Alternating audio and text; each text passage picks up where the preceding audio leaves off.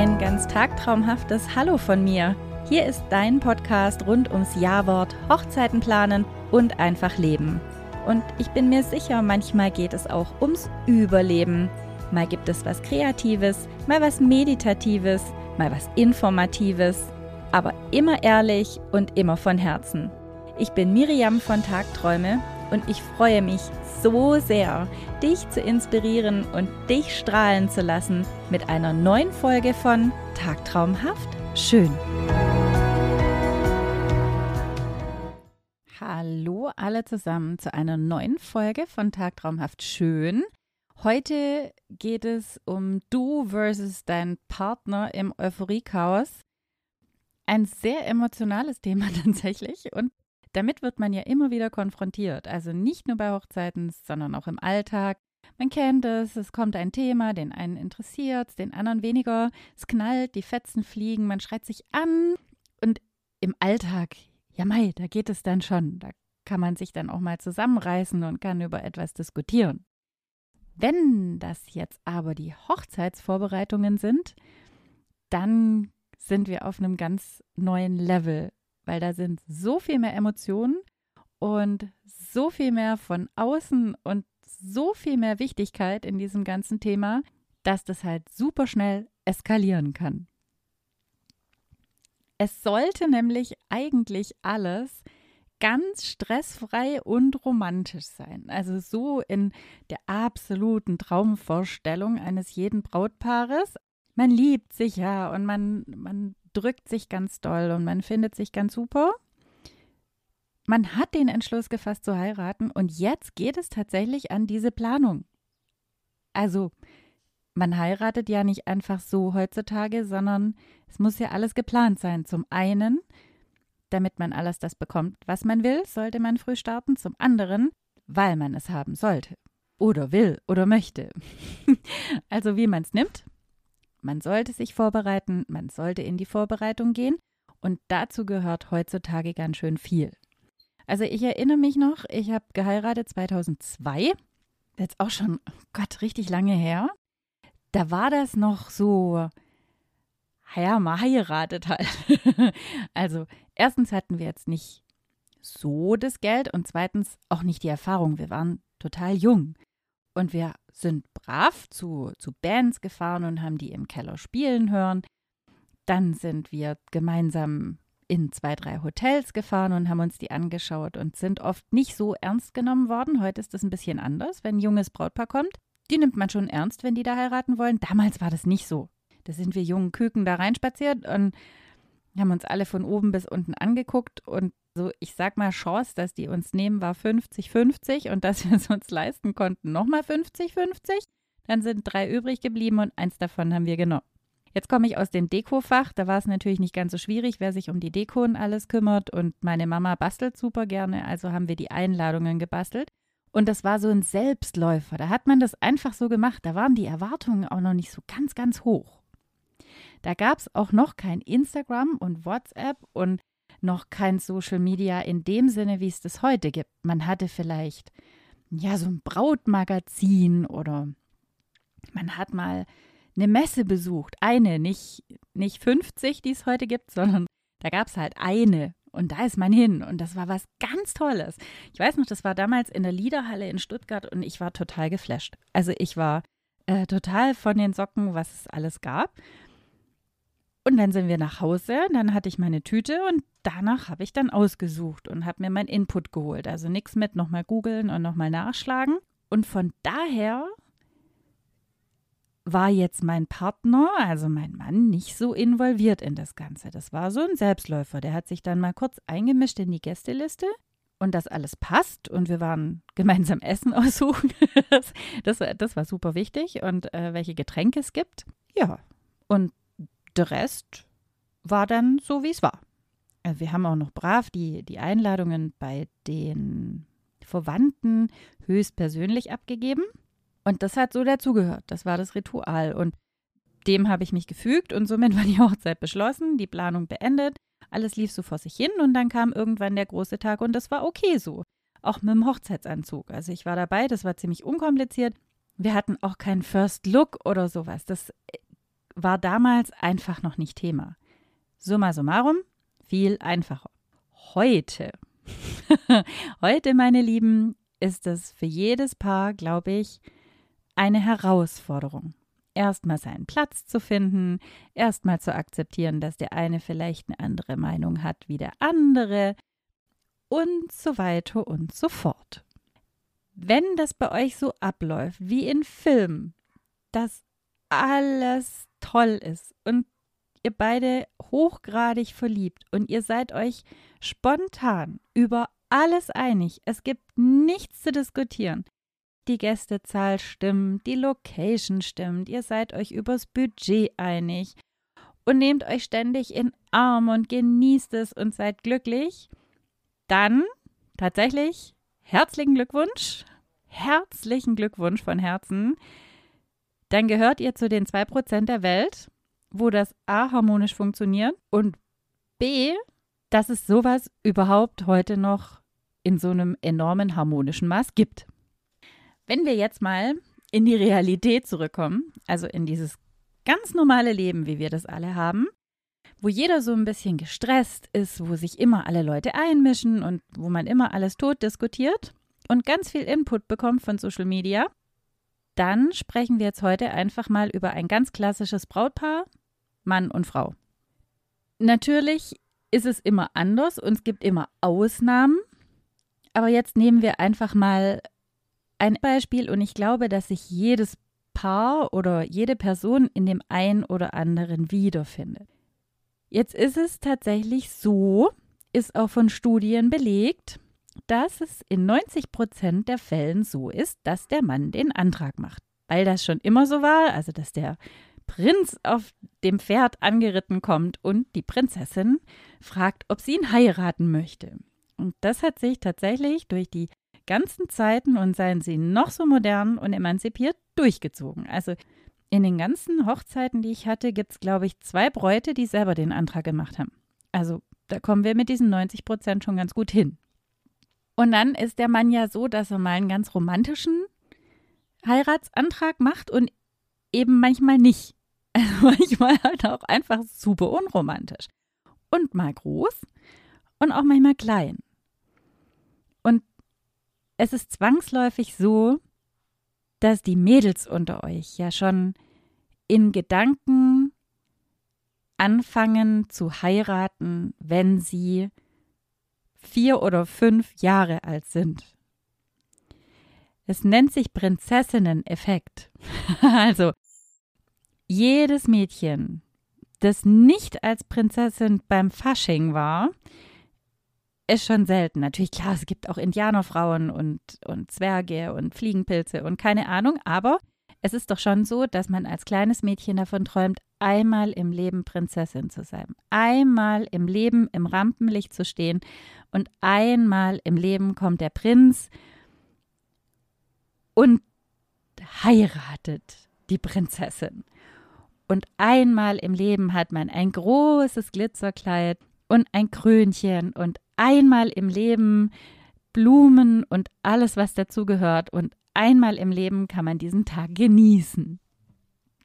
Dieser Gedanke von, von kleinen Mädchen, der zieht sich durch. Auch wenn man nicht immer dran denkt, aber der bleibt immer im Hinterkopf. Der ist sehr, sehr verankert. Auch durch die Jugend durch, durch die Entwicklung durch und auch später. Also auch wenn man das später gar nicht mehr so empfindet oder möchte, es ist immer die Vorstellung da, von diesem Tag, von dem einen perfekten, geliebt zu werden von einem Herzensmensch und eben dieser Prinzessinnen-Gedanke. Wenn wir ehrlich sind, welches Mädel, also überlegt mal gut und ganz ehrlich, hat nicht wenigstens einmal von sowas geträumt. So weit, so gut. Es ist ja im Leben so, manchmal tritt es ein, manchmal tritt es nicht ein, manchmal früher, manchmal später. Jetzt gibt es dann noch das Pendant. Es gibt ja noch den Mann.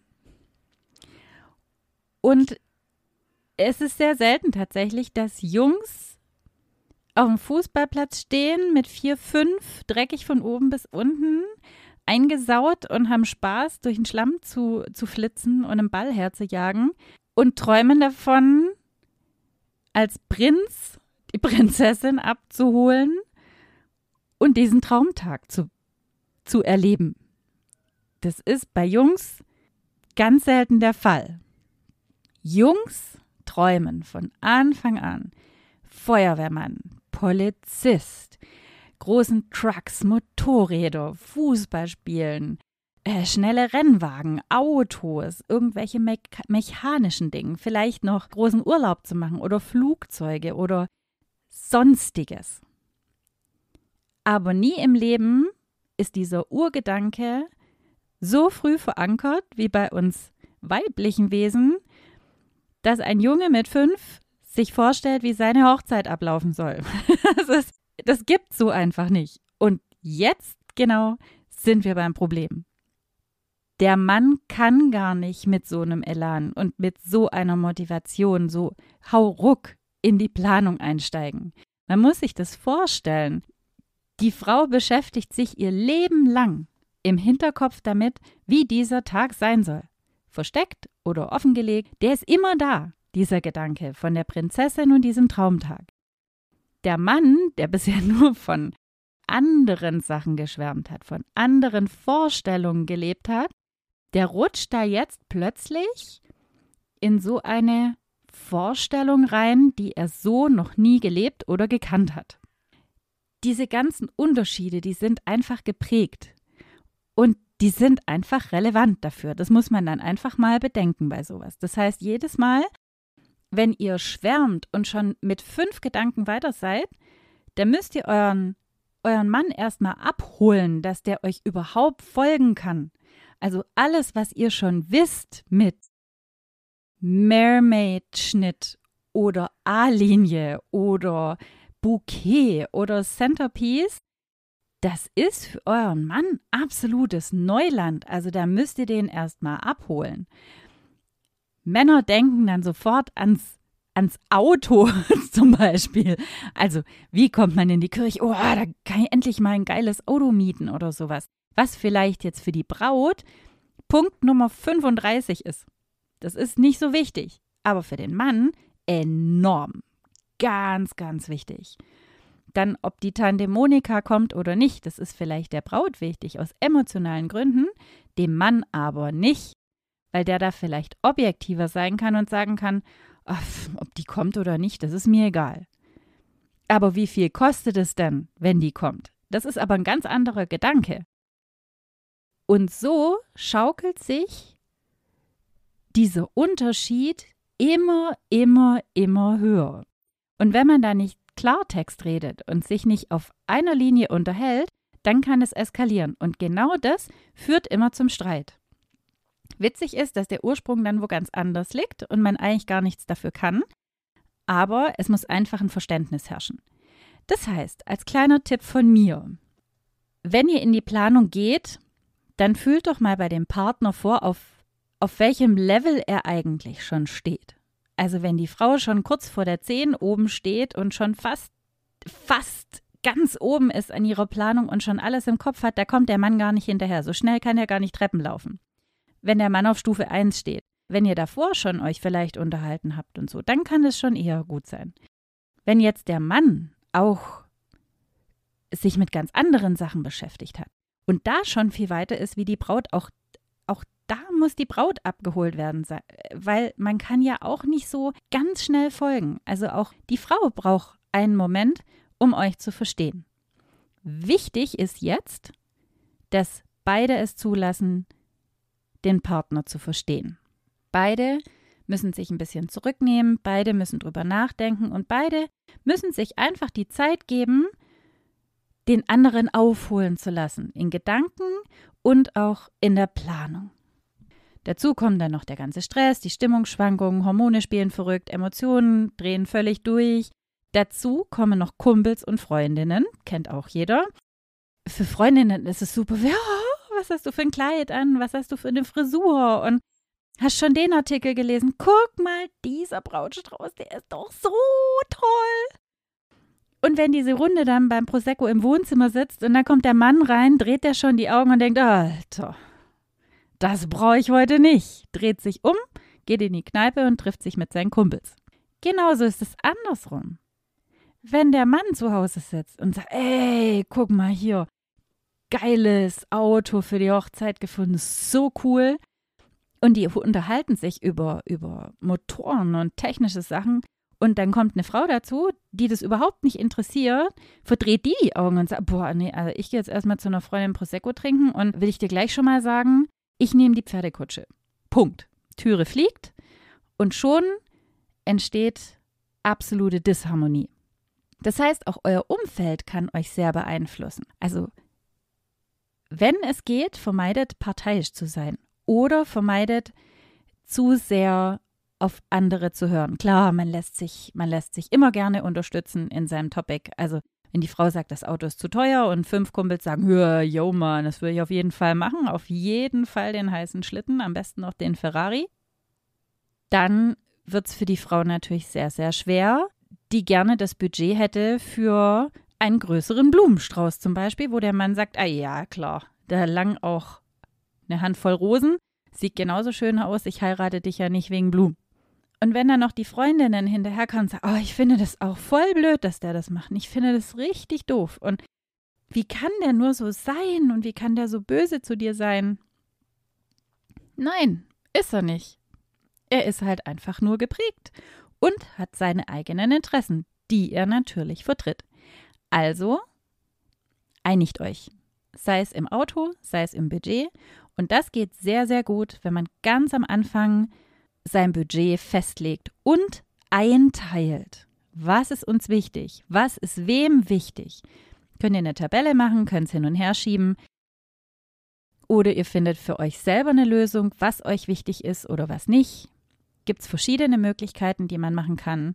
In meinem Workbook zum Beispiel gibt es eine ganze Seite über Möglichkeiten, wie man das am besten regeln kann, ohne dass es eskaliert, mit Rücksicht auf die Prägung aus ferner Kindheit. Dazu kommt beim Mann, dass er diese ganze Planung als absoluten Berg sieht und das überhaupt nicht nachvollziehen kann, warum man so einen Stress veranstaltet und so viel Zeit opfert für diese Hochzeitsvorbereitung. Das ja ganz oft an der Frau liegt, die dann da noch was macht und da noch was macht, WC-Körbchen bestellt und so weiter und so fort. Zum Schluss wird es dann noch stressig oder dann doch zu viel, weil man nicht weiß, ähm, wo man die Grenze ziehen soll und das vielleicht auch nicht abgesprochen war. Zack, knallt's wieder und wieder, weil es einfach keine Absprache oder Anpassung gegeben hat, weil einer davon einfach zwei Schritte weiter war wie der andere oder vielleicht sogar in einer ganz anderen Richtung unterwegs. Ja, also im Grunde ist es normal. Es liegt einfach in der Natur des Menschen und in den Charakteren. Es ist sicher in nicht allen Fällen so, deswegen habe ich jetzt sehr pauschal gesprochen, aber im Grunde erkennt sich, glaube ich, jeder ein Stück darin, dass man einfach aus der Kindheit geprägt ist und doch wieder in diese Rolle verfällt, auch in seinen Argumentationen, die man hat.